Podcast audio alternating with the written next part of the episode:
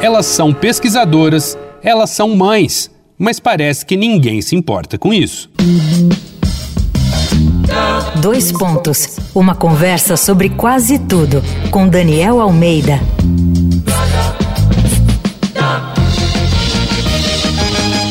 Na série Apesar dele aqui no Dois Pontos, a gente tá só falando de coisa boa, né?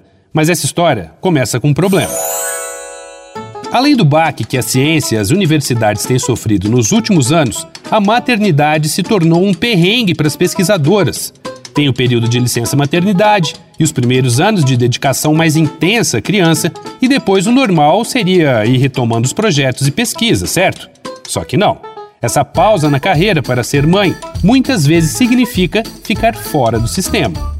Mas por que isso acontece? Porque a métrica de editais e bolsas é o número de artigos científicos publicados. Sem isso, não tem como comprovar sua produtividade e babar o dinheiro para pesquisa. Foi ao passar por esse apuro que a Fernanda Stanisquaski, bióloga e professora da Universidade Federal do Rio Grande do Sul, resolveu tomar uma atitude. Segundo a BBC, depois de relatar nas redes sociais sua situação e ver que não estava sozinha, em 2016 ela criou o Parent in Science, ou Paternidade e Maternidade na Ciência, uma iniciativa que discute a maternidade no ambiente científico brasileiro e tenta criar políticas de apoio às famílias em universidades e institutos de pesquisa. Uma das ações que mais bombou deles foi o Maternidade no Lattes, uma campanha para que o período de licença depois de ter um filho fosse registrado nas bases da plataforma. Depois de muita pressão nas redes sociais, no começo de 2021, o grupo finalmente conseguiu que essa informação entrasse no currículo. Agora o projeto começa a ser reconhecido fora do Brasil também. Acabou de ganhar o prêmio Mulheres Inspiradoras na Ciência da revista Nature, uma das publicações acadêmicas mais prestigiadas do mundo.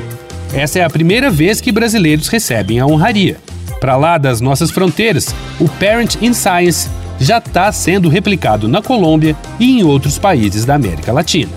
Vai lá no arroba Danico Illustration e dá uma olhada nas ilustrações que eu estou fazendo inspiradas na série Apesar dele.